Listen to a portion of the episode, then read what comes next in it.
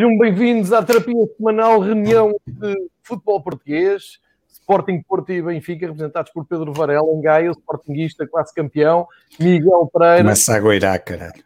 O homem, o homem em Madrid do Porto, que quase não tinha tempo para entrar neste podcast, tal têm sido as solicitações da imprensa portuguesa e dos meios audiovisuais portugueses para falar do livro. Ah, não, não. Ainda não, ainda não foi, não aconteceu. E João Gonçalves, aqui um criado ao vosso dispor, para falarmos de um, futebol, uh, numa semana em que o Sporting se distanciou mais um bocadinho e, portanto, vamos voltar a ouvir o Varela a dizer: epá, isto está muito complicado e tal. Portanto, vamos ter que aguardar pelo clássico. Não, a mesma distância do Porto, atenção. Pois, o, é verdade, esqueci que o, o Porto sacou o penalti no último minuto. Já vamos falar sobre isso. Quem? Do gajo? É um clássico já. O gajo que é, é um clássico. O que tem no vamos... Instagram, aquelas merdas do Porto. Foi esse gajo que fez penalti. O Ruben. Isto era se o gajo quisesse ser Francisco J. Marques, mas nós, não, mas nós não somos desses, não queremos cá dessas merdas. Foda-se. Eu, eu, quero, eu quero ver quando perderes no fim de semana se não vais começar a sacar essas coisas. Oh, perder no fim de semana, oh, por amor de Deus. Se, se, se, acontecer, a única maneira. A última vez que disseste isto, perdeste a taça da Liga. Vê lá, não te correu bem. muito bom. É isto, Pedro Varela. Pedro, dou-te a, a, honra de. A mim? Não. Lança os temas desta semana, por favor. Tá bem, então. mais temos aqui queixas que o Varela não fala, é o último a falar. Não, não tem problema nenhum. Eu gosto de vos ouvir falar e. Uh... Deixa-me agradecer à malta que está a aderir a isto. Vamos tentar uh, acabar dentro do tempo. Vou responder já à pergunta do João, do João, do João Nuno. Mas, uh, porque o João Nuno é logo três perguntas, tradicionalmente uma para cada um. Mas antes, de, opa, antes disso, ah, é, é para dizer que acabaram os Mundiais de Esqui no, no passado domingo. Ah, não era para falar sobre isso. Um, ora bem, um, vou, vou, responder já à pergunta do João Nuno, que é logo a primeira que ele pergunta se eu me sinto campeão se ganhar no Dragão. Epá, não me sinto campeão, mas da mesma forma que se eu neste momento não for campeão ficaria muito fodido, que não há outra palavra para dizê-lo, um, pá, diria que se ganhar no Dragão ou mesmo sendo lá com empate, diria que só uma hecatombe é que poderia nos retirar o título e, um, e escusam de vir com aquelas histórias do Atlético de Madrid e não sei o que mais, que a malta começa logo a tentar arranjar, há malta que tenta arranjar tudo, comparações para que para nós termos calma, eu tenho muita calma, mas a verdade é aquilo que toda a gente, qualquer sportingista neste momento, numa eventualidade do título ir parar a outro clube, ah, iria dizer que a época era um fracasso e que teria sido um desastre perder um título do qual temos 10 pontos de avanço a bah, 13, 14 jogos do final, o que seria um bocado estranho, mas, mas claro, um, ganhar no Dragão uh, tinha um gosto, tem duplo gosto especial, porque é sempre um clube que eu, que eu fico contente por nós, duplamente contente por ganharmos, ser aqui um clube da terra, um, e obviamente porque colocaríamos o Porto a 13, que seriam os tais 14 pontos, um, e dificilmente eu acho que perderíamos esse título, e, e pronto, isso, isso é logo respondendo aqui à questão do João Nuno. De resto, Queres que comece por falar do jogo? Olha, do jogo é a segunda equipa que vai ao balado e que gosto muito de ver jogar. Já tínhamos tido o, Passos Ferreira. Gosto muito, se tivéssemos mais Passos Ferreiras e Portimonenses a jogarem aquele tipo de futebol, se calhar o nosso futebol era um bocadinho melhor, a nossa liga era um bocadinho mais competitiva. Não, não estão sempre preocupados em defender. Portimonense esteve bem, mas tal como o, como no jogo com o Passo Ferreira, o Sporting, neste caso, ainda marcou mais cedo, mais cedo, por acaso, agora estou aqui a recordar assim, uh, marcou cedo, rapidamente chegou também ao segundo golo pá, e a partir daí controlou, que tem sido o ponto forte que nós já temos vindo aqui a falar. O Sporting defensivamente uh, pode não ter os melhores jogadores individualmente, pode não ter as melhores, os melhores defesas centrais, mas a verdade é que em conjunto, enquanto conjunto, e o Miguel ainda falávamos isso na semana passada nos tais 3-5-2, que depois são 5 a defender, e a questão, e até deu o exemplo do Quadriansen, que era diferente, mas explicou que o Sporting, do ponto de vista defensivo, tem sido uma equipa pá, absolutamente certinha. Eu ainda ontem estava, não só no Sporting 160, como noutras discussões que temos tido nos últimos dias entre vários Sportingistas, pá, provavelmente, em termos de aspecto defensivo, eu, eu acho que o Sporting tem a melhor defesa em termos de eficácia, é a melhor defesa que eu me lembro de ver desde que, desde que vejo equipas do Sporting. Essa é que é a realidade. Uma equipa que há 20, 20 jornada tem 10 golos. É preciso recuar a tempos do Paulo Bento para, para sofrermos 15 golos. No final da temporada ou em coisa ou algo assim parecido, mas o Paulo Bento não foi campeão, nem, nem teve em primeiro lugar, nem foi em primeiro lugar, e essa faz toda a diferença. Ou, ou como a velha questão que ontem se discutia, o Sporting vai ao Dragão com 10 pontos de vantagem, que é algo fantástico. Ah, em 2015-16 foi até com 13. É pá, está bem, mas estávamos em segundo porque o Benfica tinha ganho em Guimarães e estava em primeiro lugar com 82 pontos. Aliás, perdêssemos no Dragão, o Benfica praticamente fazia a festa de campeão nesse jogo. Um, e portanto não é a mesma coisa ir ao Dragão com 10 pontos e ser líder ou ir com 13 e estar em segundo lugar e o Porto em terceiro, numa época que também não estava a ser grande coisa para o Porto, a época de 2015-2016. Ah, eu acho que o Sporting, um, além de ter jogado relativa, pá, dentro daquilo que nos tem habituado, não são grandes exibições, mas são jogos que que, que, rapidamente resolvemos, que não, que, não, que não nos traz calafrios como, em, como noutros anos. Uh, o Sporting chega ao 2-0, não há aquela preocupação de se sofremos um golo, se vamos ficar a tremer. quase que os adversários praticamente não têm as oportunidades e quando têm essas oportunidades, aconteceu tanto no, no Portimonense como no Passo Ferreira, estava lá o Adam para, para as defender contra o Portimonense, num momento importante, e no Passo Ferreira, que depois até acabou por ser anulado esse lance.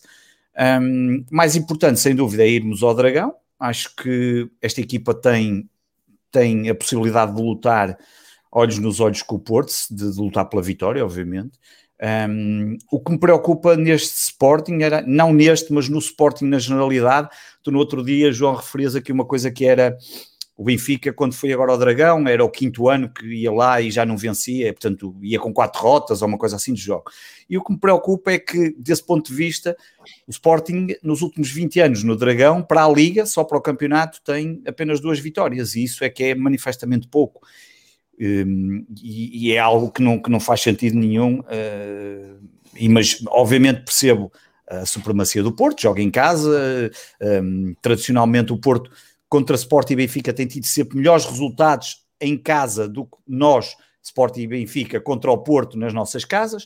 Uh, no caso, claro que o Porto também tem tido muitas dificuldades em Alvalade nos últimos 20 anos, nos últimos 20 jogos para o campeonato, uh, ganhou 4 vezes, mas nós também só ganhamos 7 o que contrasta um bocadinho com aquilo depois que acontece no Dragão. Mas este ano eu acredito perfeitamente que o Sporting tem, tem, um, tem capacidade para, para ganhar. Se nós marcássemos primeiro, acho que um, e espero que a equipa vá lá para ganhar, que vá lá para ganhar, que não vá lá para jogar. Nós poderíamos vir lá com o empate, que estaríamos contentes, mas acho que jogar, obviamente, jogar para empate é, é aquele, aquele dilema de jogas para o empate e acabas por sofrer um gol e depois sais lá derrotado.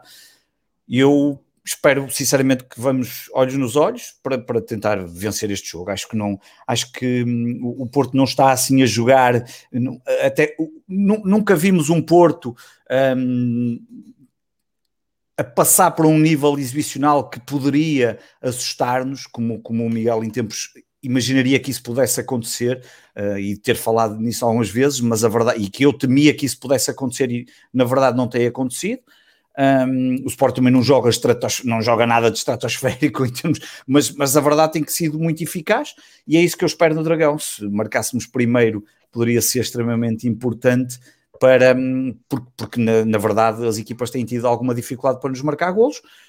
Um, e portanto eu estou aqui naquela de uh, calmamente uh, esperar por esse jogo de sábado, que é algo que eu não, não estaria à espera. Se me dissessem em, no Fever Pitch que fizemos aqui de lançamento da época, que em que dia hoje, 23, portanto, no final de fevereiro, íamos ao Dragão em primeiro lugar com, com, com, com 10 pontos, no mínimo, eu ia perguntar o que é que tu tinhas bebido durante a tarde, porque alguma coisa estaria errada e não e estaria sobre efeito de alguma bebida alcoólica.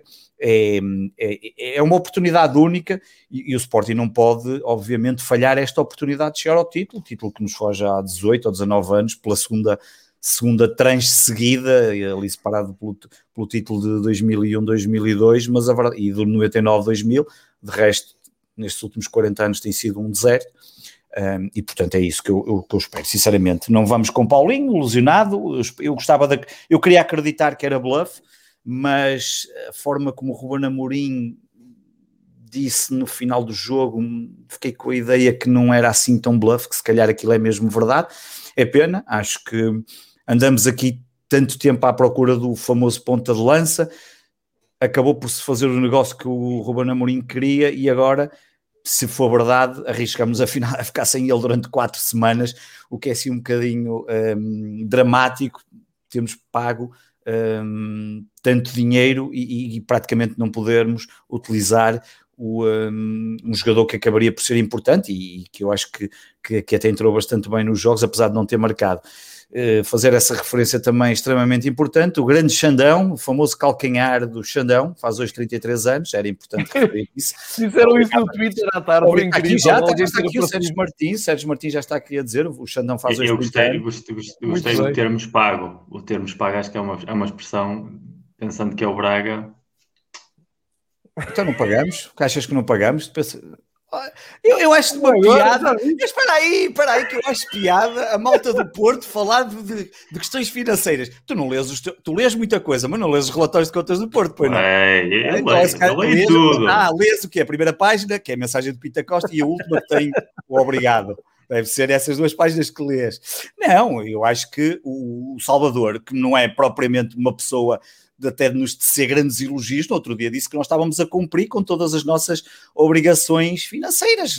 Portanto, eu quero acreditar que isso está a acontecer um, e fico contente, porque, aliás, eu espero que estejam a pagar uh, ao Braga, até porque seria muito chato o Salvador não poder pagar a renda de casa à empregada, onde ele mora, a casa que é dele, mas que está arrendada à empregada, e seria chato ele não ter dinheiro para pagar a empregada, à empregada de casa a renda, e portanto eu espero sinceramente que estejamos a pagar ao Braga para... Porque, Sabes o que é que estás a dizer, né? isto não vai para o tribunal, para não? O quê? o que é que vai para o tribunal? As afirmações que fazes aqui, não vais arranjar problemas à malta, não?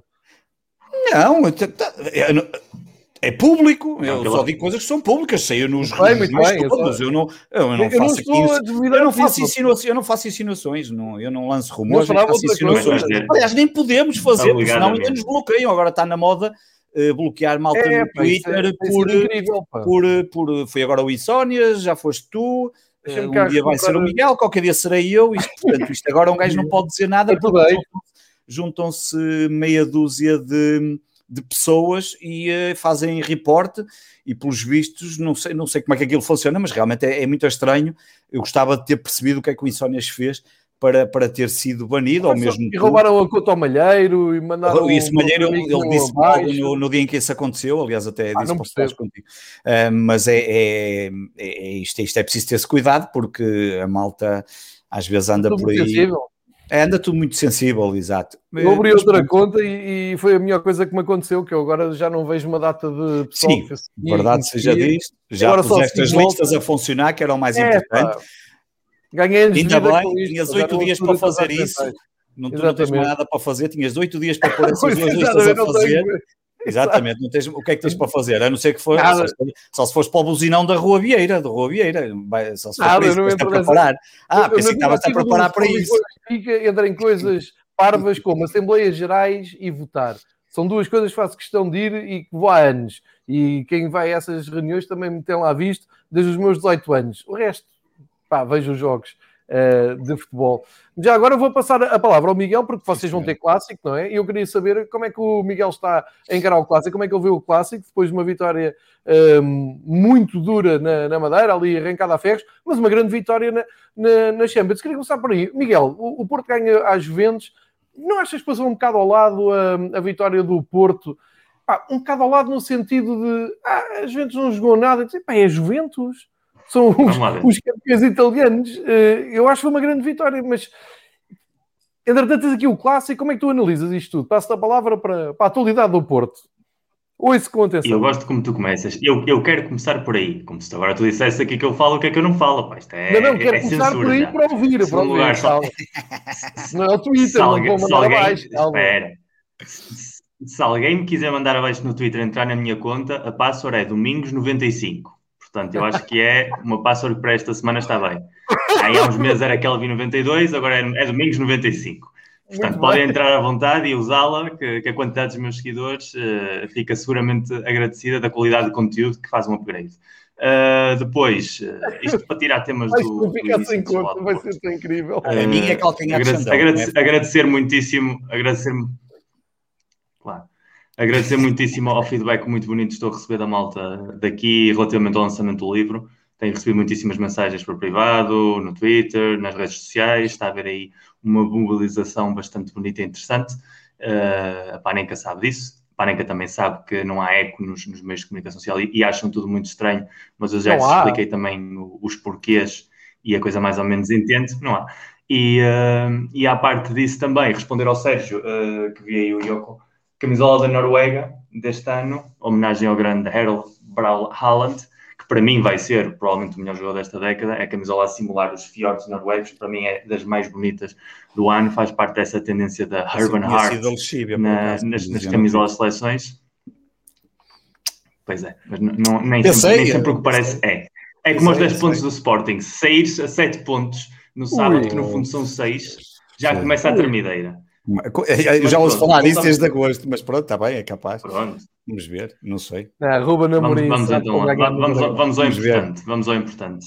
Eu acho que, obviamente, que a vitória sobre, sobre a Juventus não teve eco absolutamente nenhum, tendo em conta a proporção, porque estamos aqui a falar de uma equipa que já vem de ganhar escudetos consecutivos há coisa de 7 ou 8 anos, uh, está a ponto de perder provavelmente este ano para o Inter, mas é uma sequência histórica. É uma Juventus que tem o melhor. Não é 9 anos, nove anos, nove anos. É uma equipa que tem o melhor jogador da história da competição, que também não é coisa pouca. E, e, é uma equipa que queria, obviamente, competir e que a Champions League é um dos objetivos básicos de, deste projeto da Juventus, já há muitíssimos anos, tanto com, com o Allegri como com o Conte antes, e, e depois quando contrataram o Sari. Este ano com o Pirlo, obviamente, que há uma, uma viragem na política desportiva, mas a, a Juve é a Juve. E não é só que o Porto tenha ganho a Juve, é que o Porto ganhou bem a Juve, que é diferente porque uma equipa pode sempre ganhar e conseguir um bom resultado de forma, às vezes, contra toda a corrente do jogo, mas o Porto controlou perfeitamente o jogo, não precisou ter sempre bola, porque a maior parte das vezes que a Juventus tinha a bola não sabia o que fazer com ela, foi muito incisivo nas duas entradas, tanto no início do jogo como na segunda parte, conseguiu dois golos que surgiram precisamente dessa pressão, desse oportunismo, dessa capacidade de estar mais eh, enfocados, estar mais determinados uh, a ser competitivos desde o primeiro ao último momento, e eu acho que foi a nível tático, provavelmente um dos melhores jogos do Porto dos últimos dois, três anos na Europa. O Porto já tinha dado sinais que a versão da Champions League e a versão do campeonato são completamente diferentes. A fase de grupos na Champions League foi bastante boa. O Porto foi superior tanto ao Olympiacos como ao Marseille sem grande dificuldade e com o City durante grandes partes dos dois jogos discutiu o jogo e o City que estamos a ver, obviamente dessa etapa da época a esta etapa da época não é o mesmo City, mas provavelmente vai ser campeão da Premier League com uma vantagem bastante superlativa e isso diz muito da capacidade que este Porto tem de se adaptar a competir na Europa. Porquê? Porque provavelmente é um, é um cenário onde o Porto não tem de ter tanta iniciativa, onde as, onde as defesas rivais não se metem todas na pequena área como acontece em Portugal, onde a qualidade dos relevados é um pouquinho melhor que a da Liga Portuguesa, a qualidade das arbitragens também é um pouquinho melhor do que a da Liga Portuguesa, e isso tudo ajuda a que o jogo seja mais fluido, o futebol tenha outro ritmo e permita que as equipas possam uh, aprofundar melhor a sua ideia de jogo. Uh, o golo 2-1 da Juventus é um pouco balde de água fria para aquilo que foi o jogo, mas eu mesmo assim acho que o Porto é perfeitamente capaz de, de marcar um golo em Turim e pelo menos nesse aspecto igualar a, a eliminatória no golo fora e depois é ver que Juventus é que vamos ter. Se o Porto for igual a si próprio no que tem sido na versão Champions, eu acho que há muitas possibilidades de ser uma das grandes surpresas dos oitavos de final. Eu disse aqui em dezembro, com as Juventus que tínhamos em dezembro e o Porto tínhamos em dezembro, que havia uma, uma quase uma paridade que a grande diferença seria Cristiano, que ainda pode continuar a, a ser a grande diferença. Uh, no início desta eliminatória falámos aqui, a semana passada eu vi a coisa um pouquinho mais equilibrada, mas não tanto como muitos podiam fazer crer. Uh, agora, obviamente, estando o Porto à frente na eliminatória, eu continuo, vejo um 50-50, um 51-49 por causa do, do, efeito Cristiano Ronaldo, que este fim de semana voltou a mostrar que precisa de muito pouca coisa para marcar dois golos, e dois golos é o que a Juventus precisa. Portanto, a partir daí, uh, muita cautela, muita tranquilidade, mas se o Porto elimina uma Juventus, é obviamente que é um hito do futebol português, não só porque volta a ter um representante nos quartos de final, que é algo que consistentemente a única equipa que tem feito nos últimos 20 anos é o Porto, e senão também elimina um, um, candidato ao título, óbvio, e isso pode sempre permitir com um sorteio, dependendo de quem se qualificar agora, com um sorteio mais ou menos amigável nos quartos, se quiser abrirem a porta a uma eventual surpresa e, e de repente temos o Porto nos, nos últimos quatro uh, da Liga dos Campeões, que seria provavelmente um dos maiores êxitos do futebol português uh, dos últimos 10 anos, a nível europeu. A versão portuguesa do Porto não tem nada a ver com a versão europeia, por muito aquilo que eu já disse, sobretudo mais uma vez voltamos a ver no Funchal um relevado péssimo. Voltámos a ver uma arbitragem mesquinha, uma arbitragem que em Portugal, só em Portugal é que a falta que dá início ao primeiro gol do Porto é gol, porque aquilo no sítio qualquer nunca seria falta. Uh, e digo sem nenhum problema, se fosse ao contrário, uh, estaria a queixar-me exatamente da mesma dinâmica, portanto, aquilo parece-me um lance bastante fortuito. Só em Portugal é que se demoram 20 minutos quase a ver o, o gol do Marítimo, que parecia já na transmissão em direto facilmente gol. E só em Portugal é que se vê um, um volume de paragens de jogo, de decisões constantes, quebras de ritmo, que impedem que qualquer equipa que queira uh, claramente ganhar, que foi o caso do Porto, uh, poder ter um plano de ataque controlado, quando tu decides colocar 10 gajos na, na pequena área, na grande área e, e, tentar matar o jogo desde o minuto 45. Mais ou menos foi o que o Marítimo tentou fazer, quase que o conseguiu. O penalti sobre o, sobre o Francisco Conceição parece-me óbvio, igual de infantil que óbvio, uh, e a partir daí a vitória é justa porque o Porto criou muitíssimo mais que o Marítimo, mas foi um péssimo jogo de futebol, um péssimo jogo do Porto, um jogo onde a equipa não teve ideias, um jogo que se tem vindo a repetir muitíssimas vezes no Campeonato Nacional este ano, e eu acho que há ali claramente um problema mental na equipa, uma forma diferente de encarar os jogos, de se concentrar, de saber descobrir como ferir rivais que se colocam constantemente atrás e cedem a iniciativa. No Sporting hoje acho que tem muita vantagem, porque começou o campeonato, as equipas não tinham o mesmo respeito que o Sporting foi conquistando ao longo do ano. E, portanto, no modelo de jogo que o Ruben Amorim trabalhou muito bem, eh, precisamente a amplitude que davam os laterais, o Nuno Mendes e o Pedro Porro, permitia muitas vezes criar superioridades que os rivais não estavam à espera, porque até este ano o 3-4-3 era um sistema tático em Portugal muito pouco utilizado e, e, era uma dinâmica muito concreta que a maior parte dos treinadores não tinham solução. No caso do Porto, eu acho que toda a gente já sabe há anos como é que joga o Porto, a, a forma de jogar de Sérgio Conceição variou muito pouco, toda a gente sabe perfeitamente que procura lançamento largo para as costas da defesa, toda a gente sabe procurar profundidade do Marega, toda a gente sabe que os extremos constantemente metem-se dentro para criar superioridade e sabem onde é que têm de acumular homens e o grande problema do Porto é que não tem um plano B evidente e eficaz e isso tem salvo muitíssimos pontos uh, à base de lances de bola parada, de penaltis, uh, obviamente, mas também de, de, faltas, porque é o único momento em que consegue desbloquear essa capacidade das equipas têm de anular as escassas ideias de jogo. Uh, dito isto, para responder também à, à pergunta que estava aí desde o princípio, problemas defensivos do Porto eu tenho dito aqui ao longo de todo o ano, o problema do Porto radica no modelo de jogo. É um, um, um 4-2-4, um 4-4-2 que no fundo é um 4-2-4, mas cujos laterais têm uma projeção ofensiva gigantesca porque os extremos realmente são interiores. E isso o que é que faz? Que a nível ofensivo haja uma ocupação completa da área contrária, mas é muito vulnerável às transições rápidas. E as equipas portuguesas já perceberam que para ferir o Porto só têm de ter duas linhas muito baixas a nível defensivo, explorar lançamentos de contra-ataque nas costas laterais que estão subidos, aproveitar se esses laterais não conseguem descer a fazer a compensação, que haja também a ausência do médio defensivo, porque o Porto joga, já sabemos, com dois oitos, não joga com nenhum seis, e nem o Uribe, nem o Sérgio Oliveira, nem o Grujic, nem nenhum jogador que joga nessa posição tem características de, de, vassoura, digamos assim, de carregador do piano para estar constantemente a tapar buracos, e depois, obviamente, estamos a falar de dois centrais, um deles veteraníssimo, como o Pep, que não tem ritmo para estar em todos os lados, e outro deles que é relativamente lento, que é o caso do Mbemba juntando-se toda essa conjuntura, é muito fácil. Eu acho que o Sérgio Conceição é muito consciente disso e é uma aposta declaradamente dele, dizer eu vou-vos oferecer esta oportunidade, mas não quero abdicar em troca disso de ter os meus laterais subidos, de ter os meus extremos no interior.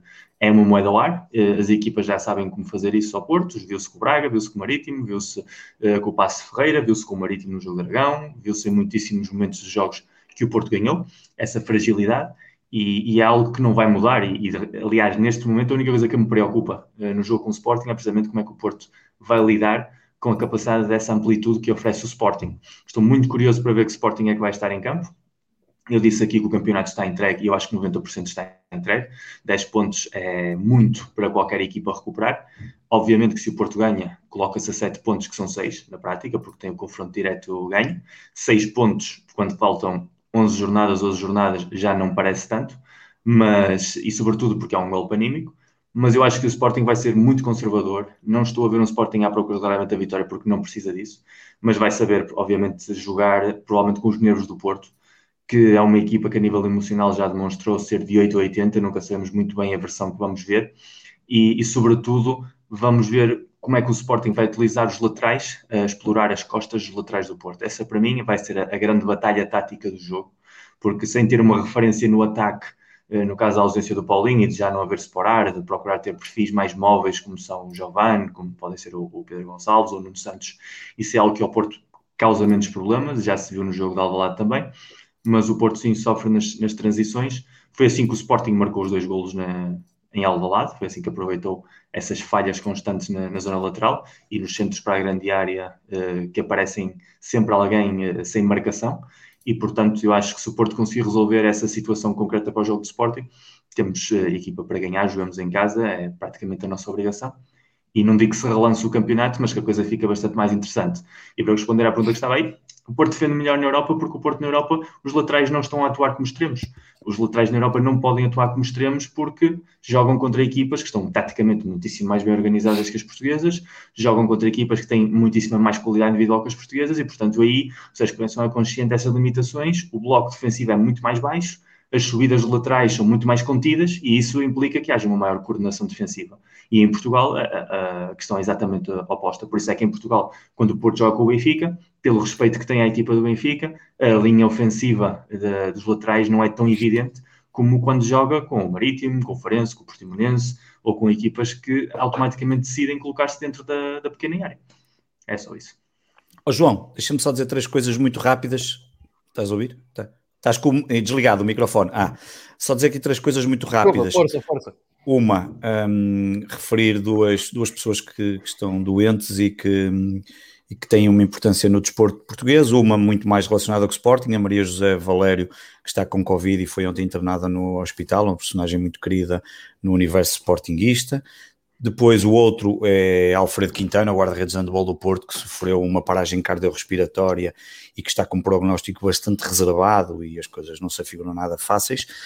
Depois, um, ehm, responder muito rapidamente aqui ao Gonçalo Jesus, que perguntava se o Sporting for campeão, o que é que pode mudar, projeto, estrutura e estabilidade. É muito fácil de responder. Essa é a grande dúvida que ninguém sabe, nenhum Sportingista pode dizer, porque hum, o Sporting, quando foi campeão nos outros anos, foi, foi campeão, depois ainda houve ali uma altura que, que não foi, dois anos, e depois voltou a ser campeão e depois desapareceu completamente. E essa é a grande dúvida que ninguém consegue responder: se o Sporting vai ter capacidade para hum, montar uma estrutura que seja possível, pelo menos, discutir os títulos uh, e estar na luta com o Porto e Benfica durante alguns anos consecutivos. O, ideal era estar sempre, mas pelo menos manter ali uma série, uma sequência, porque normalmente o Sporting é campeão e desaparece ou teve ali o tal momento que foi único nestes 40 anos, e essa é a grande dúvida que ninguém, que ninguém hum, que, pá, que eu acho que é muito difícil ainda responder. Vamos ver como é que vai acabar a temporada. Primeiro é preciso ser campeão, que ainda não é, e depois, se isso acontecer, como é que a estrutura vai ser adaptada para o próximo ano? É, é a grande dúvida, porque nós já tivemos muito mal desta direção, como foi o ano passado, e estamos, independentemente do que vai acontecer este ano, numa época completamente diferente e no polo oposto, e portanto estamos aqui de extremos, e ainda por cima vamos entrar em ano pré-eleições, eh, e como já sabemos em clubes como o Sporting, Porto e Benfica, mais Sport e Benfica, Porto talvez tenha tido pela primeira vez uma eleição um bocadinho diferente, mas mesmo assim com uma vitória clara de, de Pinta Costa, mas, mas como nós sabemos as eleições são sempre momentos de alta tensão, então no Sporting eh, nem se fala. E por fim, só dizer aqui uma coisa, que a equipa que vai jogar ou que irá entrar no Dragão um, ehm, tem algumas diferenças da equipa da primeira volta. Um, ehm, na defesa, por exemplo, Neto deu lugar, hoje em dia tem sido Gonçalo Inácio. No meio-campo, provavelmente já entra João Mário.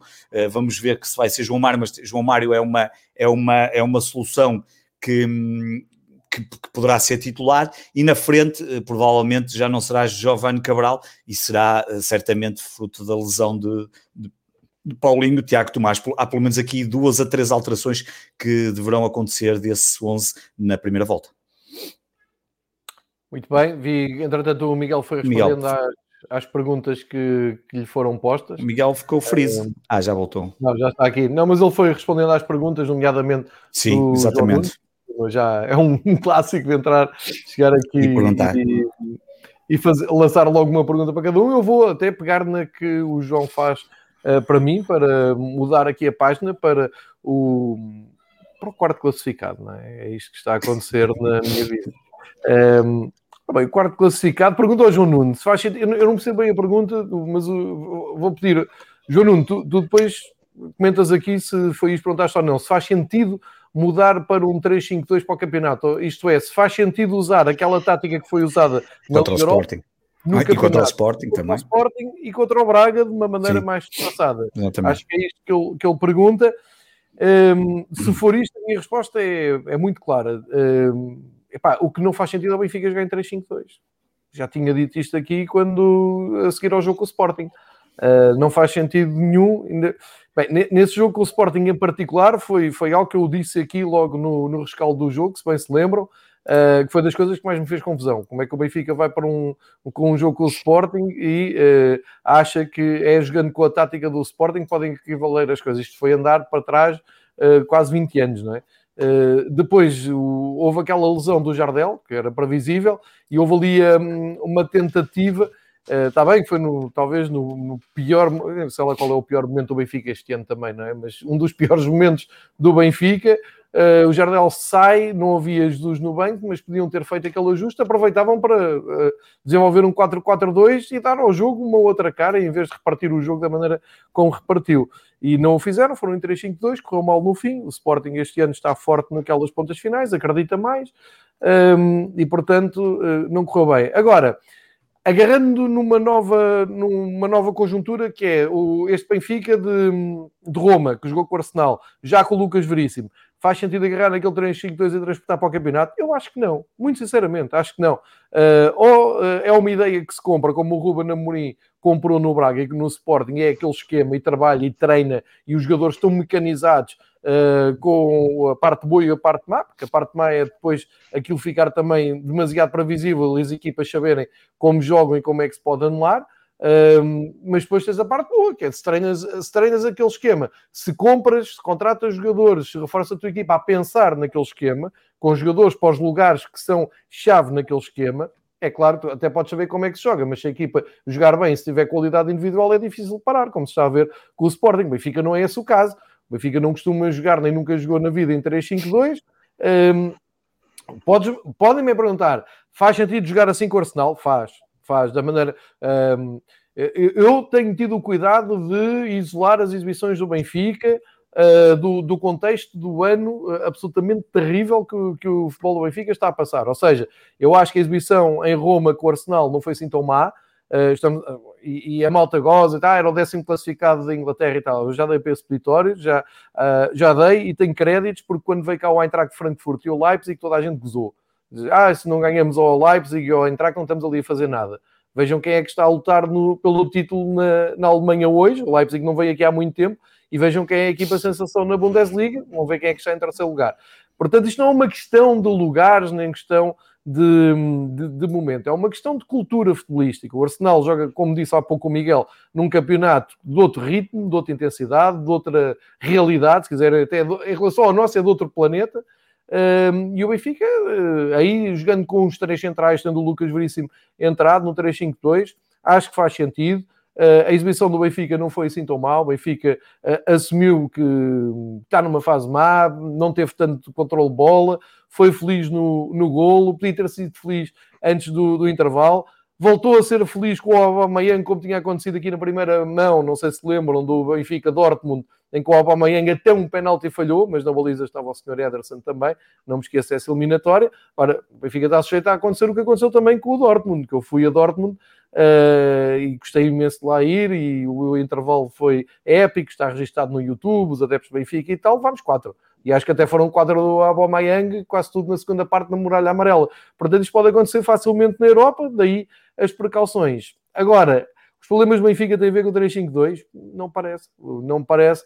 Parece-me que chegámos ao 3-5-2 por via de uma gestão absolutamente descontrolada do futebol do Benfica, eh, que chegou aqui, e eu já disse isto há duas semanas, vou repetir outra vez, porque desde há duas, três semanas nada mudou, porque, enfim, falou o Rui Costa, não falou mais ninguém, falou Jesus, Uh, que é o, o Benfica fala uma só voz praticamente nas últimas semanas com Jesus a disparar para todo lado.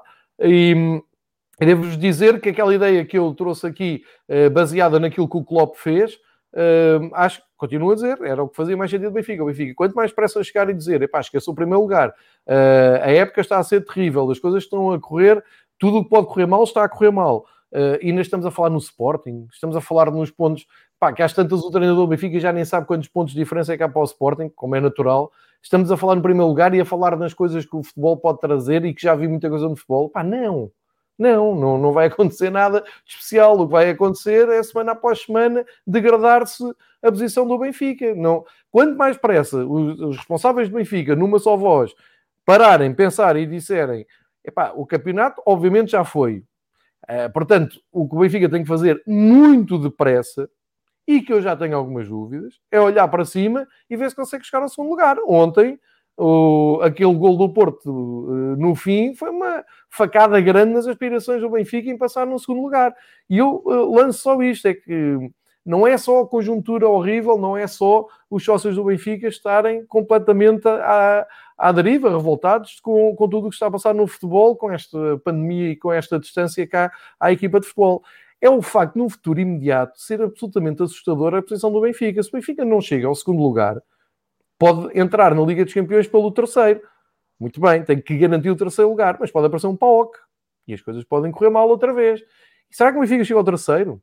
É que eu tenho uma teoria muito própria e vocês podem gozar e, e mentir, mas acho que quem joga o melhor futebol e mais consistente futebol em Portugal e de uma forma mais recente é o Braga. O Braga é que tem sido uns valentes, porque o Sporting está a jogar muito bem no seu esquema de, de, do Ruben Amorim, não lhe tiro mérito absolutamente nenhum, estou, estou farto de elogiar, mas há aqui um pormenor. O Braga foi a jogo na Taça da Liga, está em jogo na Taça de Portugal, levou com o Porto nas meias finais da Taça de Portugal, está a fazer uma belíssima Liga Europa, bateu-se com, com o Leicester na, na Liga Europa e agora está a discutir com a Roma, foi muito infeliz na primeira mão. Para mim, o Carvalhal está a fazer o melhor trabalho, porque não tem. Já perdeu um jogador diretamente para o rival. E, e, o, e o, segundo melhor trabalho, e provavelmente a segunda melhor equipa a jogar, é o Passo Ferreira que está imediatamente atrás. Provavelmente, provavelmente. Mas, mas, mas aí, pronto, aí, o, o, porque o Sporting tem a vantagem de só jogar para o campeonato. Pode, pode ser uma, uma parvoíce e uma teoria, mas não, isto faz. Tens de jogar 3 em 3 dias, não, o Carvalhal, todos os jogos diz isso. Não, não, não é preciso vir o Conceição. Só tem mais 7 jogos, também não exagerem. Não, ele disse na última conferência de imprensa se há algum registro histórico em alguma grande liga de uma equipa que joga de 3 em 3 dias de maneira consecutiva durante várias semanas, e obviamente tá não. Mas só tem 7 jogos, mais, não. não é mas muito. são 7 jogos que... 7 jogos, jogos não é muito? É muito. jogos eu, num, é, contexto, é num contexto. Todos feitos o ano passado, porque este ano tem o mesmo número de jogos que nós, tanto Porto, Benfica, Sporting e Braga. Sim, mas a questão aqui é. Todos feitos ano passado. Não, a, história dos jogos, a história dos jogos, a história dos jogos é muito engraçada, mas são jogos do ano passado, não são jogos deste mas é ano. É, mas, mas este é ano estamos todos a fazer os mesmos. Está bem, claro, oh, Miguel. Está bem, mas os grandes clubes. Mas, mas isso, quer dizer. Há três coisas fundamentais aqui. E, e não é o City é tem mais jogos que o Manchester United e o Manchester United não é por isso que está à frente deles. Oh, Varela, não é isso mais jogos, estou a dizer em, em, termos de trabalho. É não houve pré-temporada. Desculpem, mas eu não concordo que Braga e, e Passos Ferreira possam estar a fazer melhor trabalho que o Sporting, que é o clube que lidera o campeonato. Não, não faz sentido. Desculpem, não faz sentido. Não, não, na minha dizer, opinião, não faz sentido. Não, estou a dizer Na minha isso. opinião. Estou a dizer, opinião, o Braga para mim joga o melhor futebol. Disse é uma coisa melhor diferente. jogam, não disse que está a fazer melhor trabalho. Digo que esteticamente. Ah, são coisas diferentes. E falei dos jogos porque tens uma época que não há pré-temporada e, portanto, se queres cimentar uma ideia, tem de ser durante a semana, porque não tiveste tempo de cimentá-la na pré-época. E no caso do Sporting, teve uma dupla vantagem. A primeira foi que o Ruben Amorim, quando chegou ano passado, sabe perfeitamente que já está a trabalhar na ideia do próximo ano. Que foi o que aconteceu com o Porto Mourinho, ou seja, há muitas equipas que são campeãs, precisamente como essa campeãs no anterior. O Porto com o Bobby Robson passou exatamente a mesma coisa. Não, não se trata aqui de ser nada em contra uhum. do Sporting, mas o Ruben chegou ano passado, sabe perfeitamente que o objetivo é qualificar-se para a Europa no melhor lugar possível, ficou atrás do Braga, mas começar a ver que os jogadores é que podia contar, que os jogadores é que podia contar, que ideia de treino é que podia ter, que maneira de, de potenciar é uma vantagem que ele soube aproveitar, outros se calhar não teriam sabido. E depois teve o azar do jogo com os austríacos, de correr contra as, provavelmente as aspirações do clube, que eram classificar-se para a Europa League e competir na Europa League, não perdeu obviamente de propósito, mas conseguiu olhar para o lado positivo da situação e utilizar essas semanas para trabalhar, quando os outros projetos desportivos não o podiam fazer. No caso do Porto, isso é menos relevante porque o Porto acompanhava um treinador, uma equipa, um plantel que seguia uma dinâmica, eu disse isso no início do ano. No caso do Benfica, mais porque uh, o grande problema foi emocional, mais do que de preparação de plano de jogo. Foi um problema emocional, ali um rombo brutal nas aspirações, na ideia de jogo do treinador e, e nos próprios reforços que devem ter chegado com a ambição de jogar Champions League, de repente vêm-se atirados para a Europa League e aquilo mexe com os jogadores, sobretudo com os jogadores que custaram dinheiro. Agora, no caso do Braga, o Carvalhal a terra do nada, em todas as frentes, e mesmo assim consegue ter um trabalho extremamente competente. Os jogos foram ano passado, mas os desgastes vêm acumulados, as lesões vêm acumuladas. Não ponho isso em causa, Miguel, mas uma equipa que tem 25% de derrotas no campeonato nacional não pode jogar melhor que o líder. Pá, desculpem lá, podem, vocês podem vir com as teorias todas que quiserem. Na minha opinião, uma equipa que tem 25% de derrotas no campeonato não pode jogar melhor que o líder. Isso é impensável. O líder que não perde, que ganhou a todos, a todos. Vocês não perderam todos. Melhor, eu digo que Pá, joga mais na minha opinião, acho que estás a perceber, Varela. Não estás a perceber, mas eu também não vou discutir. Não, não, não. Eu percebi o que tu disseste do ponto de vista que o trabalho. Eu não disse isso. Eu não, não disse isso. Eu disse, não, disseste que o Braga estava a fazer o melhor, a melhor época. Na época, a época, esta época de futebol. Está bem? 20, Tudo bem, 21, mas... o Braga é a equipa tá mais bem, tá bem. Pronto, mas eu não vou entrar por aí. Tudo bem. Portugal, foi disputar as meias finais da a final da Taça da Liga, foi, uh, está na, na, Liga Europa, está neste momento na Liga Europa a jogar e manteve o padrão. O Sporting foi jogar com o Las Klinski e levou quadro, foi à Madeira jogar com o Marítimo para a taça e saiu. E portanto, oh, João, ao, ao o Sporting assim, ganhou a taça da Liga, limpou todos. Sem dúvida. o Braga não ganhou nada ainda. Mas repara, o Braga foi e não à tem final. Ganhar. Atenção que não tem que ganhar, não quero tirar o mérito ao Braga nem ao Carlos Carvalhal. Em relação à taça da Liga, o Braga esteve lá na final, perdeu com o Sporting, é verdade. Estou a dizer, em, eh, agora acrescenta mais duas competições em cima. É só isto, não estou a pôr absolutamente em causa. E aliás, eu sei, o, nem eu estou a dizer isso, nem estou a dizer isso, nem estou a dizer isso. Para mim é evidente que o Sporting no campeonato, no campeonato, não, não há não é, não é evidente, João, não é evidente. Os, os, os táticos do, do, do futebol não, e a malta que anda aí toda a escrever nos melhores sítios, não é evidente. É sorte, é, é, é, é bolas perdidas, que aproveitamento. Pá, metem-me no nojo. Eu não disse isso, não faz chapada, meu. Eu sei. Ah, bem, não, eu é que estou a ficar um bocado nervoso. em mim, por acaso, não sabia. Não, não, não, não, não, não. Eu percebi o que tu disse, tá, eu percebo a lógica que estás a dizer, certo? Eu digo, Nem quero entrar por aí. época, e isto é muito importante, pá, basta ouvir o que o Carvalhal diz nas conferências de imprensa, porque aquilo é verdade verdade, tem, tem razão. Uh, ainda perde um jogador fundamental na, que, que, construiu. Enfim, sem dúvida, sem dúvida. Isto sem só para fazer um, um, um, parênteses naquilo que eu, que eu estava a dizer. E, e, só para dizer que, por isto mesmo, é que acho que ainda é muito mais difícil ao Benfica ir buscar o Braga. E continuamos a falar no Sporting. E na, neste, nos últimos dias ouvi o, o treinador do Benfica a dizer pá, pode acontecer, já vi muita coisa a acontecer, uh, não, vamos, não vamos dar o campeonato por perdido. Pá, o campeonato já se perdeu antes de Alvalade, até se calhar. Se ganhássemos em Alvalade, havia ali qualquer coisa, mas quer dizer, fomos para Alvalade jogar em 3-5-2, voltando ao princípio da conversa. Só que eu, eu, ao elogiar o Braga, não estou a dizer que o Sporting não é a melhor equipa do campeonato. Pá, isso não tem não, ponto final.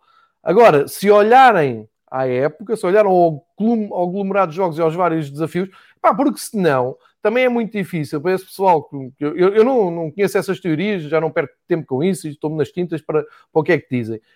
Um, mas então também tenho aqui uma teoria porreira. A partir do próximo ano, o Benfica apresenta-se na época, vai jogar o primeiro jogo da, da Europa, deita para fora. Epá, água umas bocas uns dias, pronto, a Europa já foi. Vai à Taça Portugal, quando tiver um jogo fora difícil, tchau, deixa cair.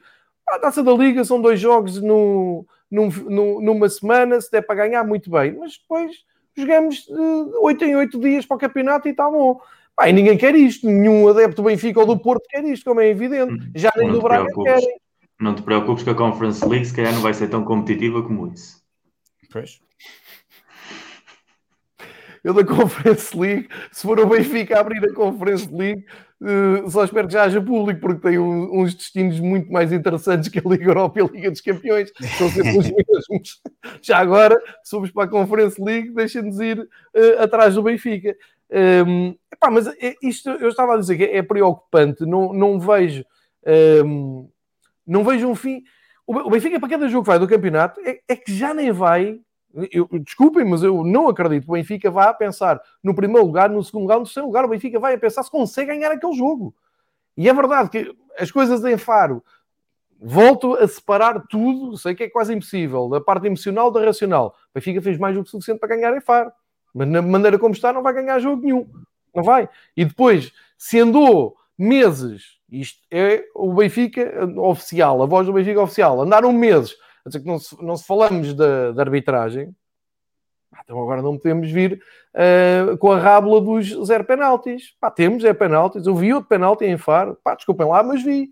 Vi eu, vi o Jesus, como vi com o Nacional, como vi com o Vitória de Guimarães, mas agora acho que é tarde demais para vir agitar a bandeira da, da, arbitragem. É uma boa altura, e deixo esta reflexão para o universo benfiquista e até para, para a voz do, do Benfica, é uma boa altura para estarmos de cadeirinho e pensar assim, pá, esquece. A época está estragada. Para o campeonato, isto agora é gerir danos. É jogo a jogo, tentar ganhar o jogo. Pelo menos tentar ganhar o jogo. E é uma ótima altura para estarmos na cadeirinha e ver jogos como o Monte do Porto, ou jogos como os do Sporting, ou rábulas à volta do, do futebol português, porque eu vou voltar a puxar o filme atrás daquilo que disse há oito dias. Eu, não há muitos anos, ganhei quatro campeonatos seguidos e em quatro anos não tive uma semana que me dissessem assim: sim senhor, pá, estão a jogar bem, pá, o Jonas é bom jogador, o Ederson é bom jogador. É pá, tu tens ali algumas pérolas que, sim senhor. O Jonas era o Piscinas, a equipa do Benfica ou era dopada, ou era o Renato Sanches que tinha três mamilos, uh, ou era a mala, ou eram os mails, ou eram autogolos, ou eram penaltis. Epá, eu pergunto assim, nos anos em que o Benfica ganhou, e ao Madeira, no último minuto, um jogador que, ligado à equipa do E do Benfica, que publica coisas nas redes sociais, Benfica campeão, vamos embora e não sei o quê, faz, tem a infelicidade de fazer um penalti. O que acontecia? Pai, eu lembro-me do que é que disseram do Fábio Cardoso no Santa Clara. Eu lembro-me. É preciso ter memória e agora é uma boa oportunidade para o Benfica puxar isso tudo. Temos tempo. Temos tempo e vagar, porque não estamos, já não estamos a, a, lutar por nada, não sei pela dignidade, para puxar esse filme atrás e ver porque é que, quando o Benfica está a ganhar, acontecem estas coisas. Pá, é um jogador que é, que é castigado pelo Conselho de Disciplina, mas depois no dia do derby é despenalizado e pode ir jogar. Isto já aconteceu alguma vez com o Benfica? Se isto acontecesse com o Benfica, parava o país e íamos querer saber quem é que eram as topeiras e por aí fora. Portanto, por isso é que eu digo, epá, o, o país está em paz, o futebol português está ótimo, não há casos, não há, não há absolutamente nada, não há doping, não há corrupção, não há nada, está tudo porreiro. Mas era a altura do Benfica, agora, epá, dar uma lição, uh, pelo menos falar pelos seus sócios, falar pelos seus adeptos e puxar destes casos e dizer porque é que o Benfica nunca ganha um campeonato de uma maneira merecida? Porquê é que o Benfica não ganha dois jogos seguidos de uma maneira merecida? Havia malta paga, já disse isto e vou voltar a dizer, malta paga que hoje está muito bem posicionada no comentarismo nacional e muito isentos e com, com cheios de, naquela bolha que o Miguel costuma dizer aqui, eram pagos para ir à lupa ver os jogos do Benfica e no dia a seguir colocar as coisas cá fora. O Benfica passou por isto. Pelos vistos, até o Benfica funciona melhor assim, impressão. Epá, mas este ano que está perdido, o Benfica tem que começar a, a puxar o lençol e a mostrar o que é, onde é que se agarra e o que é que tem pela frente. Porque eu acho que estar a contar com a Liga dos Campeões é perigoso. E não sei de onde é que veio o dinheiro daqui para a frente, porque eu não sei se o Benfica chega em segundo, eu, eu desconfio, mas nem quer dizer. Não sei se o Benfica acaba em segundo ou em terceiro lugar. Não sei se o Benfica tem andamento para Porto e Braga. Pá, Sporting, desculpa, acha, não, já, isso já não encontra. E eu estou a contar que o Ruben Amorim seja campeão. Sim, prefiro mil vezes o Ruben Amorim campeão do que ver Sérgio Conceição e Pepe outra vez a fechar. Pá, já, tenho pesadelos com isso. E a questão do treinador, a questão do presidente, pá, não sei. O presidente diz que fala no dia de aniversário do Benfica. Vamos ouvir o que é que o presidente tem para dizer. Um, o Benfica atual é um descontrole absoluto que não dá para comentar. Nem, nem, só dá para sofrer, só dá para acabar os jogos e olhar para o chão e pensar, ok, quando é que isto acaba? Não é? Já está tudo a olhar para maio, pá, já não me lembro de uma, de uma época assim. Mas era importante que o Benfica percebesse o mal que, que fizeram ao clube na altura que esteve ganhador, naquele ciclo ganhador. Porque é verdade, e vocês sabem que, que isto que eu estou a dizer, e na altura não o disse, na altura Epá, eu, eu agora posso confessar que há campeonatos, houve jogos, houve vitórias que, por força e estupidamente de ir às redes sociais e de ligar as televisões, até perdíamos a vontade. E agora olhas e tinha o Sálvio, tinha o Renato Sanches, tive o Jonas, que era um craque do, do Caraças, e estava sempre tudo mal, estava sempre tudo inquinado, tudo roubado, era tudo. Ah, não, não estava. Pá. Daí que esvazia um bocado o conteúdo. O Benfica atual, epá, Quinta-feira, Arsenal. Muitas dúvidas. Tinha na semana passada, até achei o jogo melhor que aquilo que estava à espera, sinceramente. Achei que. Acho também que o Benfica ainda uh, beneficia um bocado de. Um, mais na Europa do que em Portugal, de chegar lá e eles olharem sempre isto ao Benfica. o Benfica já fez grandes coisas há uns anos e tal, é o Benfica do Eusébio, acho que o Benfica não beneficia disso, sinceramente, basta ver a imprensa inglesa na, naquele dia, basta ouvir o Arteta a dizer, ah, eu estou em crise em Portugal, mas é uma, uma grande equipa, e nós estamos a ouvir aquilo e a pensar, não, não somos. Uh, e isso dá, dá algum uh, alento à, à, equipa, porque o Arsenal também não atacou epá, não viu o Arsenal como jogou contra o Leeds, por exemplo, não, não foi assim à confiança. Agora, suponho na segunda mão possa acontecer um pouco aquilo que aconteceu com o Dortmund, na tal eliminatória comandada pelo Aubameyang. Isto não são boas ideias, mas vamos ver o, o que acontece, porque o Benfica caindo na Liga Europa sobra apenas e só a Taça Portugal. Segunda mão com o Estoril e depois uma final com o Porto Braga e é realmente muito pouco para tudo aquilo que foi prometido, tudo aquilo que foi investido eh, e começa a ser mais preocupante que isso. É por isso que eu faço este apelo.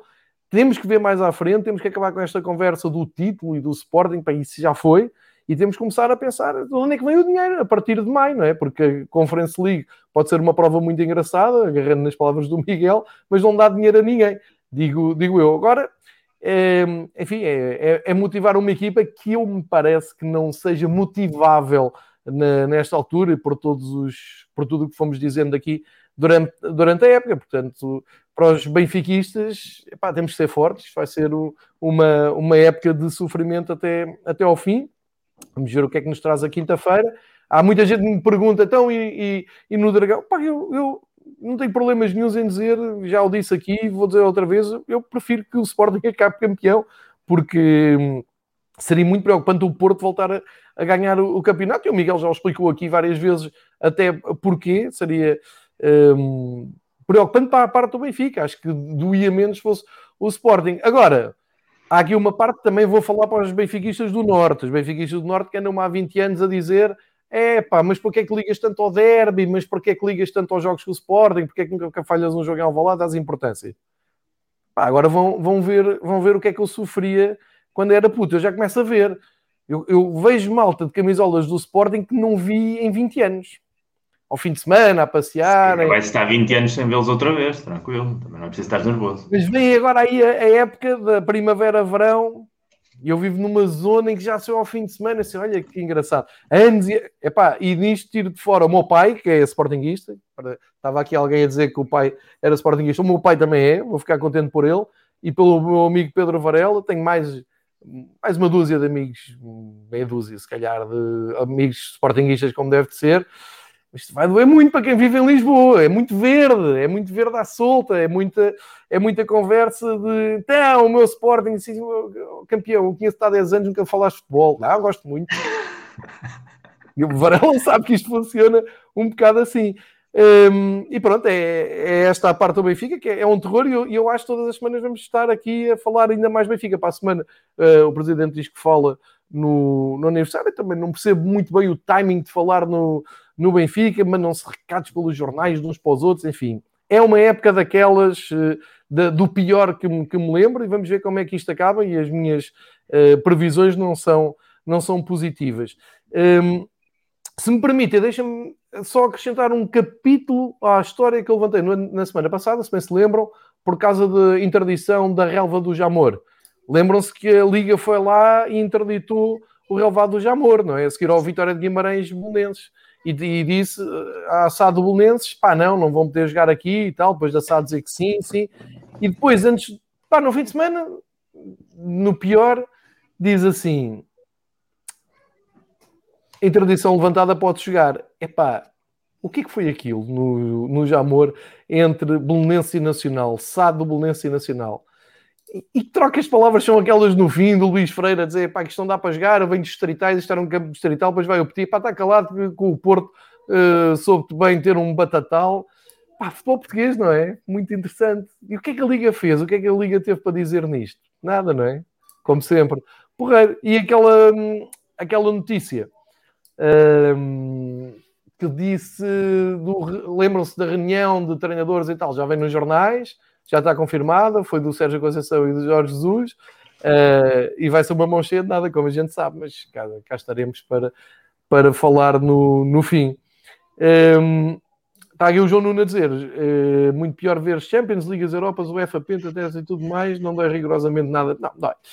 Dói, dói, dói, João. Dói, dói e, e, e, ele é dos, dos que sofre mais, portanto sabe o que é que estamos a dizer. Mas para terminar o capítulo Benfica, é pá, um apelo. É pá, deem o campeonato por perdido e recentrem as coisas, façam o que o Klopp fez lá na Inglaterra. Disse, é pá, temos uma Liga dos Campeões, foram a Leipzig e ganharam, perderam o derby de, Everton, a passar uma fase horrível no campeonato. O Liverpool há não sei quantos anos que não perdia o derby, há não sei quantos anos não tinha quatro derrotas em casa, enfim, é horrível. Epá, mas no fim do dia estão a caminho dos quartos de final da Liga dos Campeões. Há coisas piores. E o Benfica tem que fazer isto. Já devia ter feito isto. Já devia ter dito, epá, vamos para cima do Arsenal e vamos atrás de, do segundo lugar, que acho que é isto que está em causa. Agora, se ninguém assumir isto, acho que isto fica difícil de, de ser atingido tudo. Uh, já não diga a Taça Portugal, porque o Benfica conseguiu uma boa vantagem na Amoreira, com o Estoril, mas, enfim, não são bons tempos para, para os benfiquistas nos próximos tempos, e não, não acho que em caso de derrota pesada na quinta o JJ sai, eu acho que o JJ não sai.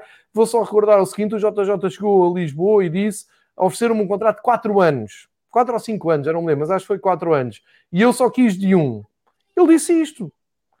E a direção do Benfica propôs-me 3 na negociação, aceitei 2. Portanto, o que é que mudou?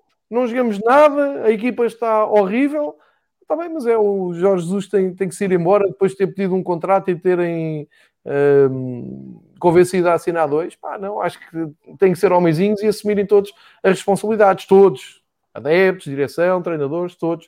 Uh, caso contrário, estar aqui numa guerra surda que não sei onde é que nos vai levar, mas venha ao jogo quinta-feira com o Arsenal.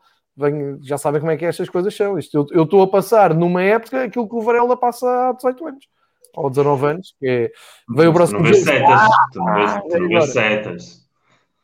Não, não vejo, não vejo. Não, mas vejo muito futebol internacional, pá. Nunca vi tanto futebol internacional com prazer como, como agora, que é uma terapia, porque eu não, não consigo olhar para outros esportes. Espreitei no outro dia o hockey em gelo ao ar livre, porque é o Varela não, não devias ter espreitado este azar, só deu um período. O gelo derreteu, o jogo foi adiado para as 5 da manhã, só dás trabalho ainda por cima. Uh, para que é que eu te avisei? Foi exatamente, não se volta a repetir, se faz favor. E agora tá vem o separador do Fever Pitch sobre o gelo. É sempre importante. Não sei o que é que vocês querem acrescentar mais, Miguel e Pedro. Não há mais nada, não há competições para se falar, não interessa. Competições europeias não interessa a ninguém, portanto não é preciso falar. E eu espero que vocês se classifiquem na, na quinta-feira, porque já sabem que a minha teoria é essa. Eu gosto que as equipas portuguesas vão longe se se dá jeito ao Porto, como é óbvio. Portanto, eu acho que um desgaste de, do Benfica, eventualmente o Braga também, mas eu, eu, eu olho sempre para cima, não olho para baixo. Onde é que é o jogo? E, que eu já não me recordo, desculpem. Uh, agora em Atenas, não é? A segunda mãe em Atenas. É em Atenas?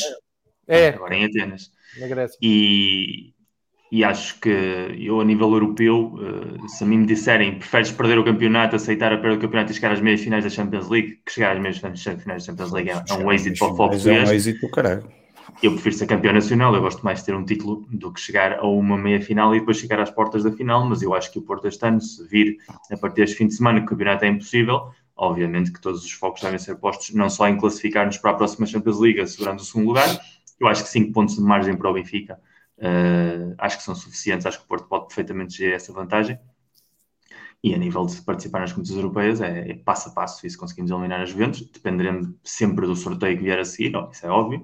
O Manchester City neste momento está numa dinâmica de que não, não se pode competir com essa equipa de igual para igual, mas com a quantidade de surpresas que podemos ver, uh, nunca sabemos o que é que vamos encontrar a seguir. A única coisa que eu queria fazer é um disclaimer, já para os dois ou três portistas que nos vêm, porque normalmente não devem ser mais do que isso. A maior parte da malta aqui é, é da Santa Aliança a maior parte é Santa Aliança aqui. É isto, eu trago uh, pessoas para ver o programa, para não estarmos aqui sozinhos, e é assim que me tratam, é isto. É assim. na segunda-feira, na segunda-feira, os nossos amigos do, da Culpa do Cavani vão fazer um, um, live streaming que vai passar a ser todas as segundas-feiras de início de cada mês com o pessoal do Super okay. E eu acho que vai ser uma coisa curiosa porque o mundo do live streaming. Com imagem ou só com Miguel? Com imagem, com imagem. Uh, que, que, é algo que nós fazemos aqui, que, que a malta do EFIC FM faz que, que a malta do Sport 160 também. E o mundo do Porto é um mundo que nesse, nesse meio tem entrado pouco a pouco. Aliás, a nível de volume de podcasts não há assim tanta oferta. A, malta do Cavani sempre foi um oásis e também porque interpreta aquilo de uma maneira diferente de qualquer outro programa, porque nem Porto nem Benfica, nem, ah, desculpa, nem Benfica nem Sporting tem um programa tão humorístico. Normalmente levam as coisas muito mais a sério, muito mais a peitar. Acho que se chora mais, acho que se vive mais na dinâmica do drama uh, ou na exaltação, dependendo do, do ponto em que se está uh, do que eles fazem e, e, vai ser muito curiosa a experiência. Eles de vez em quando fazem live streamings quando fecham o mercado de transferências, por exemplo, aquilo costuma reunir bastante gente uhum. e, e, provavelmente esteja lá, esteja lá bom pessoal. E se tiver lá o Miguel Guedes, o Varela pode perguntar o que é que ele tem contra a Gol points e contra, e contra os posts publicados. Ah, eu, eu deixei oh, Pedro, eu, não queria, eu não queria nada dar aqui mau, mau ambiente a isto e, já na semana passada levei na cabeça, houve malta que disse, epá, fala de futebol e deixa isso. Epá, eu não resisto. O Miguel Guedes é das piores coisinhas que podia ter acontecido ao futebol português.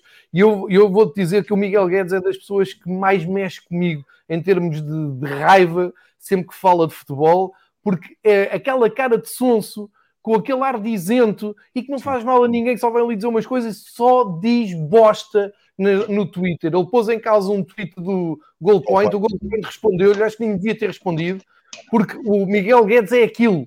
É aquilo que fez agora. É, é aquela... insinuar, o que eu mais gosto é ele insinuar que o Goldpoint é do Benfica.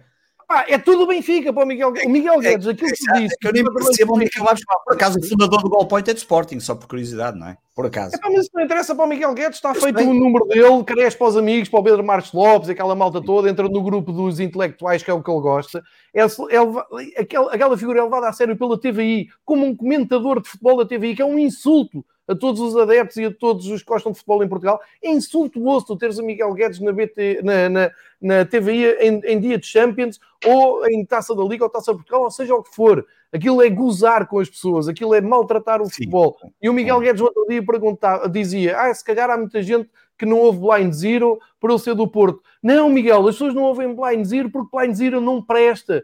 Porque as pessoas em Lisboa adoram o GNR, porque eu fui aos concertos do GNR e o Rui Reininho é um deus, e eu estive no Coliseu quando o Rui Reininho gozou com a ida do Rui Águas para o, para o Porto e, e, e, mudava a letra do Morto ao Sol para Morto ao Sul, e a gente ria-se, porque a música é boa, porque o Reininho é uma grande figura, porque sabe estar.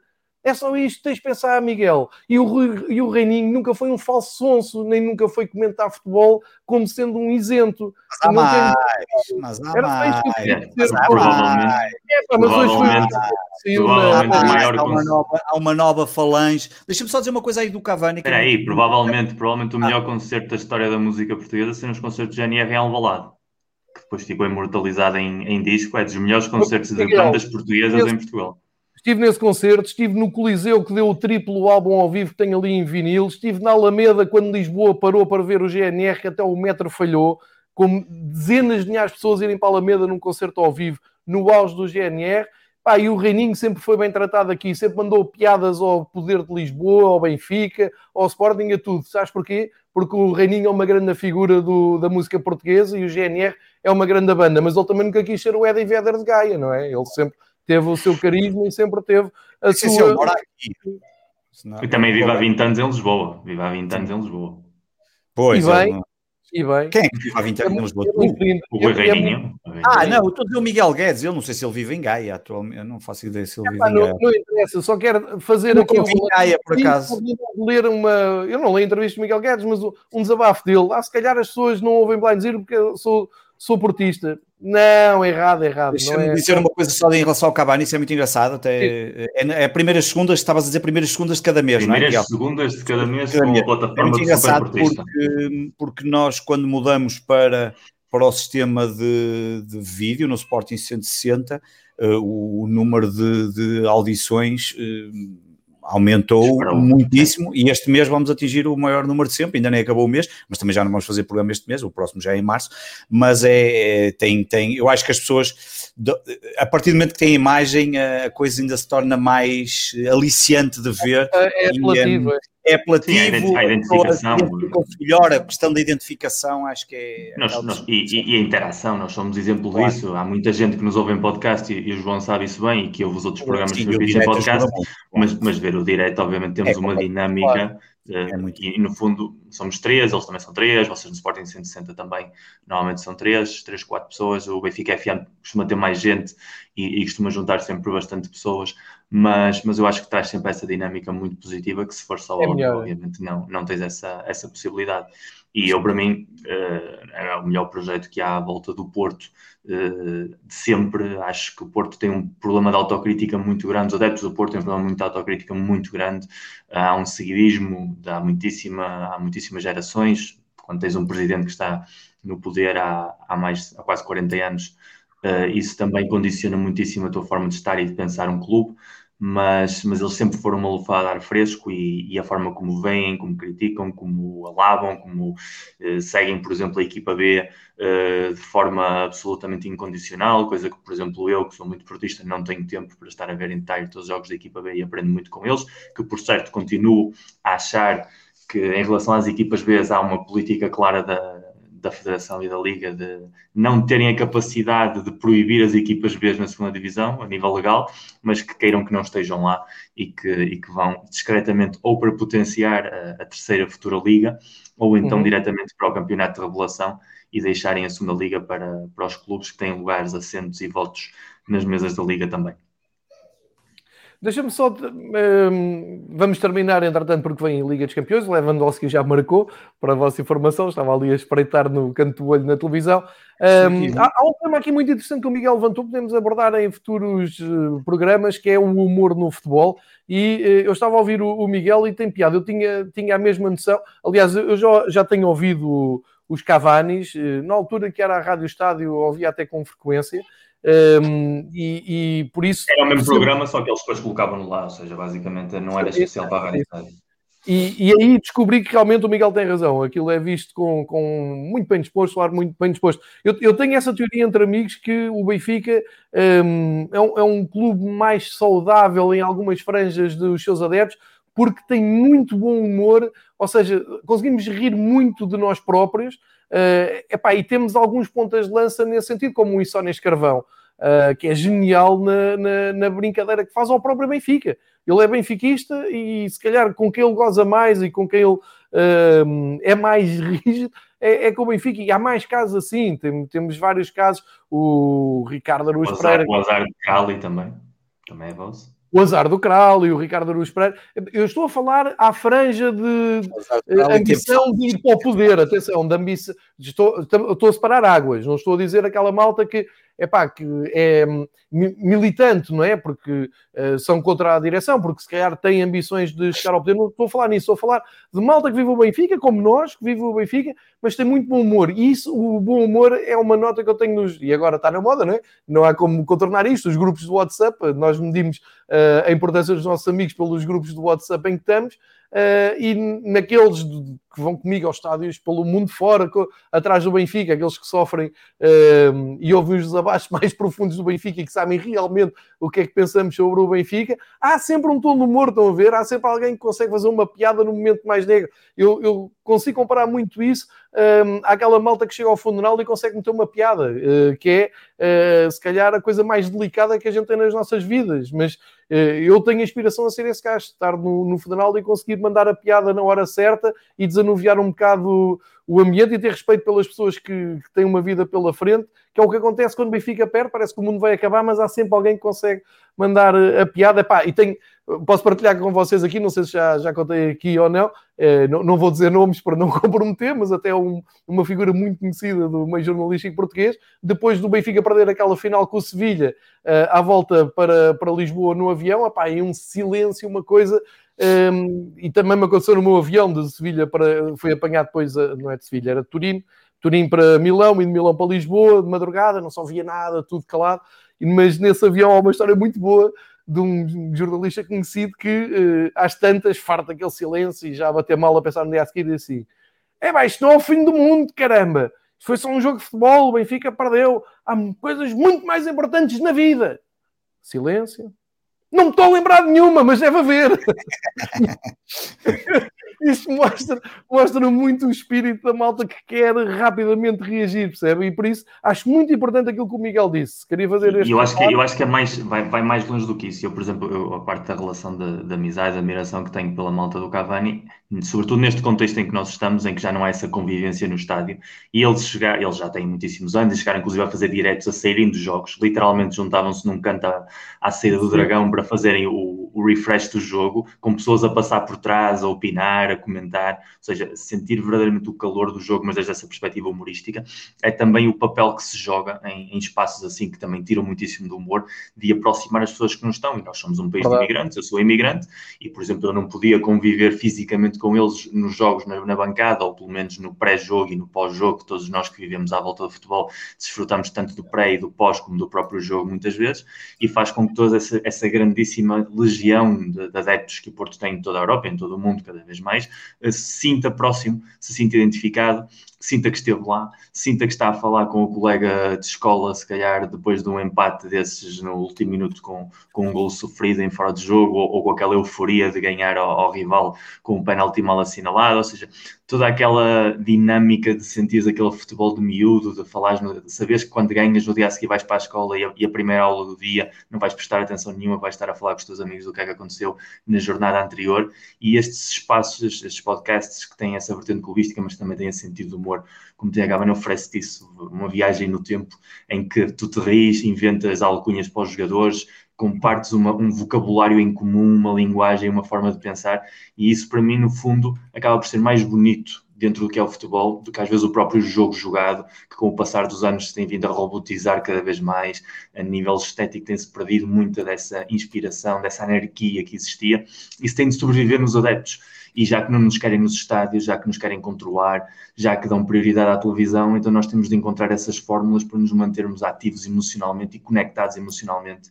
E eu acho sem dúvida que para a imensa maioria dos esportistas que eu vejo Cavani, que ainda são bastantes, sentem mais o Porto porque o ouvem e quando o ouvem do que provavelmente quando estão sozinhos em casa a ver o jogo na televisão. A ver o jogo. Também me parece, Miguel, é exatamente isso que eu tenho. Epá, é um ótimo tema, uma excelente, um excelente desabafo, porque é uma coisa que eu já digo há muito tempo com amigos meus, eu já tinha dito ao, ao, ao Varela, epá, naquele que foi o nosso último jantar, mal sabíamos nós que não íamos estar juntos tão depressa, mas que foi aqui em Lisboa e tivemos umas horas à mesa a falar um pouco sobre tudo, e eu já tinha partilhado... Já nem me lembro quando é que foi isso, isso, já foi, foi em 2020? Pá, foi, foi, foi ainda 2020? O Luís Arrentilheiras ficámos até às tantas a falar, até aquilo fechar, e, e entretanto ficámos privados disto. Mas é muito o que o Miguel diz. Eu acho que, fazendo bem as contas, no fim do dia, o que tu levas do futebol é precisamente isto. É, é isto que tu acabaste de, de, dizer e de resumir. É tu ganhares amigos por causa do futebol. Eu tenho claro. bons amigos meus, uh, o núcleo duro de bons amigos meus é por causa do futebol. Não os conheceria se não fosse o futebol, se não fosse o Benfica, a maior parte deles, como é evidente e, e, as histórias que desenrolas, o, o, a cumplicidade desenrolas em viagens para Portugal, almoços por esse país fora, viagens para a Europa, pá, às vezes em condições, sabe Deus como, eh, passar coisas que se fossem trabalho a gente não ia porque não havia condições, mas como é o Benfica, até se dorme no aeroporto, não tem problema nenhum.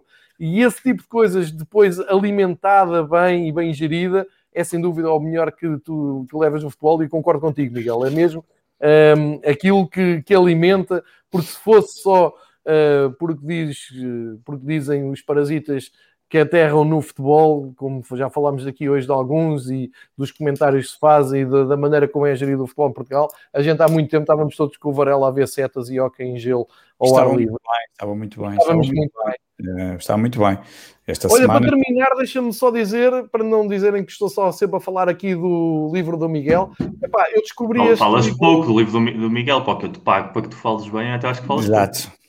Estou à espera de ler as tuas entrevistas e elogiá-las aqui. Uh, epá, se puderem... está, está prometido, eu até tenho visto mais o canal Está 11, prometido, está prometido à Panenca que a apresentação oficial do livro em Portugal vai ser aqui. Fazemos um programa tu e eu. Ah, quando chegar o livro, quando chegar o livro e já o tiveres lido, Coisa que se fosse com o Varela tinha de esperar a 2024, mas contigo eu acho que... Acabas de dizer que queres fazer o programa com ele e queres que eu leia o livro. Já não leio, agora nem quero ler. Não, agora já nem quero ler. Vai já para o final da lista. Vai para depois do livro que eu tenho de receitas da Bimbi para ler. Só por causa disso. E devo dizer que depois desse programa da Paninca fecho isso, para mim é o ponto alto do, do projeto. Do, exatamente. É, querem, ponho os mãos nisto. Estrategicamente é um... a tempo antes que acabe o campeonato. rápido, Miguel, quero isso rápido para acabar com isto. Se puderem, ponham os olhos neste livro, que é um livro uh, muito engraçado, pá, lê-se muito bem, é assim pequenino, é barato, passa aqui a publicidade do Book Depository, tem... Que manda por de borda. Tem, tem quase de borla este livro, pá, mandem vir que, que hum, são para aí 6 euros, uma coisa assim. Muito giro o livro, Um, apanhei, penso que foi no Governo Sombra que apanhei esta dica. Uh, comprei o livro do, do Miguel, não tenho aqui para mostrar porque ainda não recebi e não dá para comprar. Comprei o livro do Miguel na Panenca, já sabem. Um, epá, e boa sorte para o clássico, para vocês os dois, ganhem o melhor. Uh, já sabes, Miguel, epá, não me leves a mal. Então, então, já, então já está. Se é para ganhar o melhor, já está. Vai ganhar o Passo Ferreira. Não sei, não sei, vocês decidam isso e para a semana cá estaremos. Uma loteria especial para esse dia, no sábado vai ser uma loteria especial.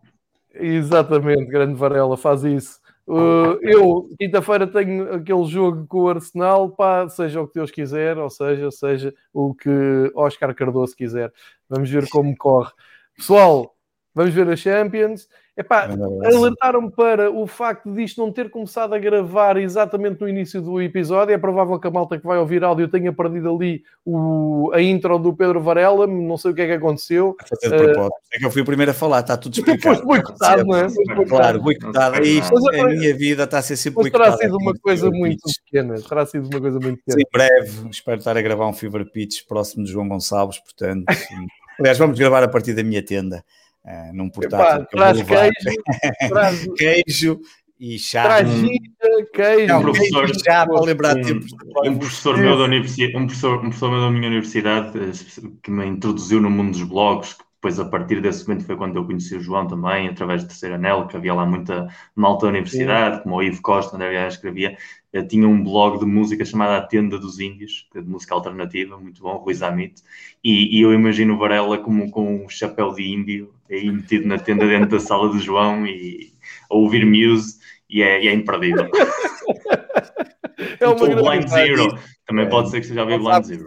Não, isso vai acontecer. Eu sei onde é que ele mora, portanto, eh, tem tudo, já lá dormi em casa dele, portanto tem tudo para, para poder acontecer. Não... A porta está aberta, Varela, despacha logo o campeonato para vir para cá, serás bem recebido. Portanto, e traz a camisola do Xandão.